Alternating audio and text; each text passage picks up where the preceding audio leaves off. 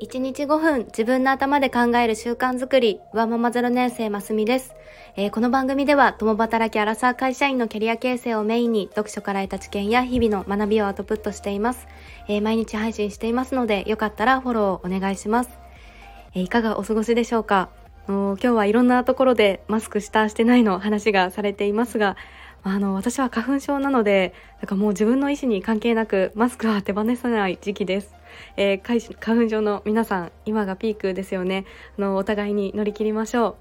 う。で、今日の本題はキャリアについて、で、あ、この視点、この考え方は面白いなと最近思ったことをお話しさせていただければなと思います。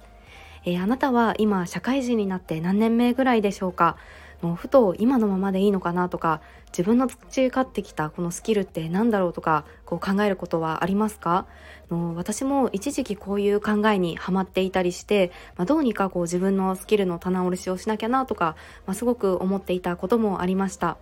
で今日のお話はもう10年以上のプレイヤーになった時に、まあ、はたまたもっとその先でも新たなこうチャレンジをすることとか全力で楽しむっていうことを大切にしたいなと思ったお話です。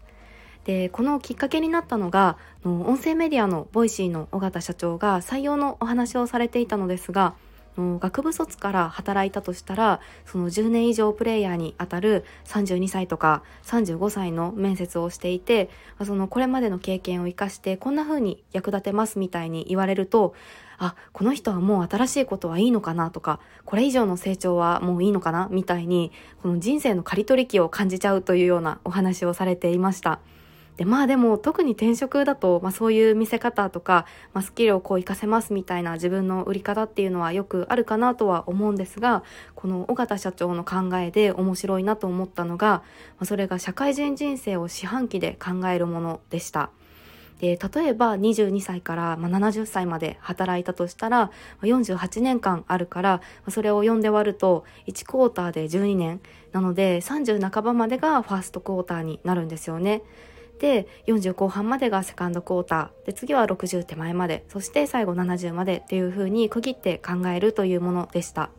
でそうすると大半の人はなんか30半ばまでのそのファーストクォーターで培ったことで、その後を逃げ切らなきゃいけないというか、完成させなきゃいけないみたいな思考の人が結構多いというふうにお話しされていました。まあ、でもこの四半期に例えて考えてみるとこのファーストクォーターなんてこうまだまだ序章なんだなっていうふうに思いますよね。でそしてこの話を聞いてあのリンダ・グラットン教授の「ライフシスト100年時代の人生戦略」という本の内容が浮かびました。でそれはこれからは長寿化もあっていろんなステージを移行するというふうに書かれているんですよね。で例えば旅とか留学などを通じて幅広く自分の進路を探るエクスプローラーその探検者っていうステージだったりとか自由とこの柔軟さを求めて自分で小さなビジネスをするインディペンドインデペンデントプロデューサーその独立生産者っていうようなステージとかあとはさまざまな仕事とか活動を並行して携わるそのポートフォリオワーカーっていうようなものがあったりしてでこうしたさまざまなステージを行ったり来たりする移行期間もあるというふうに言われています。なのでこの最初に培ったスキルだけでその後も、長く社会人人生を走りきるっていうわけではなくてこの学び直しの期間があったり、まあ、充電する期間があったり本業と副業的な活動を並行してみたり、まあ、いろんな期間があるんですよね。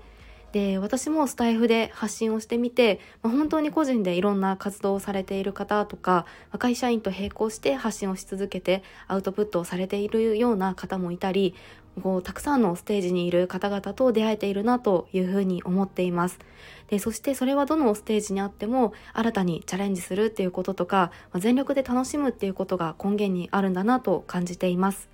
えー、いかがでしょうか？今日は社会人人生を四半期で例えてみるっていうような考えとか、まあ、人生はいろんなステージを行き来できるんだというようなお話をさせていただきました。私も本当に会社の情緒とかこう先を行くポジションの人も魅力的な人っていうのは、まあ、いくつになってもいろんな学びを吸収していたり、まあ、いろんな場でチャレンジすることを楽しんでいるなというふうに感じています、えー、あなたもチャレンジすることを楽しんでいますか？えー、それでは今日のお話に何か気づきがあったと思っていただけたら、いいねボタンやフォローしていただけると嬉しいです。えー、お聴きくださり本当にありがとうございました。それではまた明日の放送でお会いしましょう。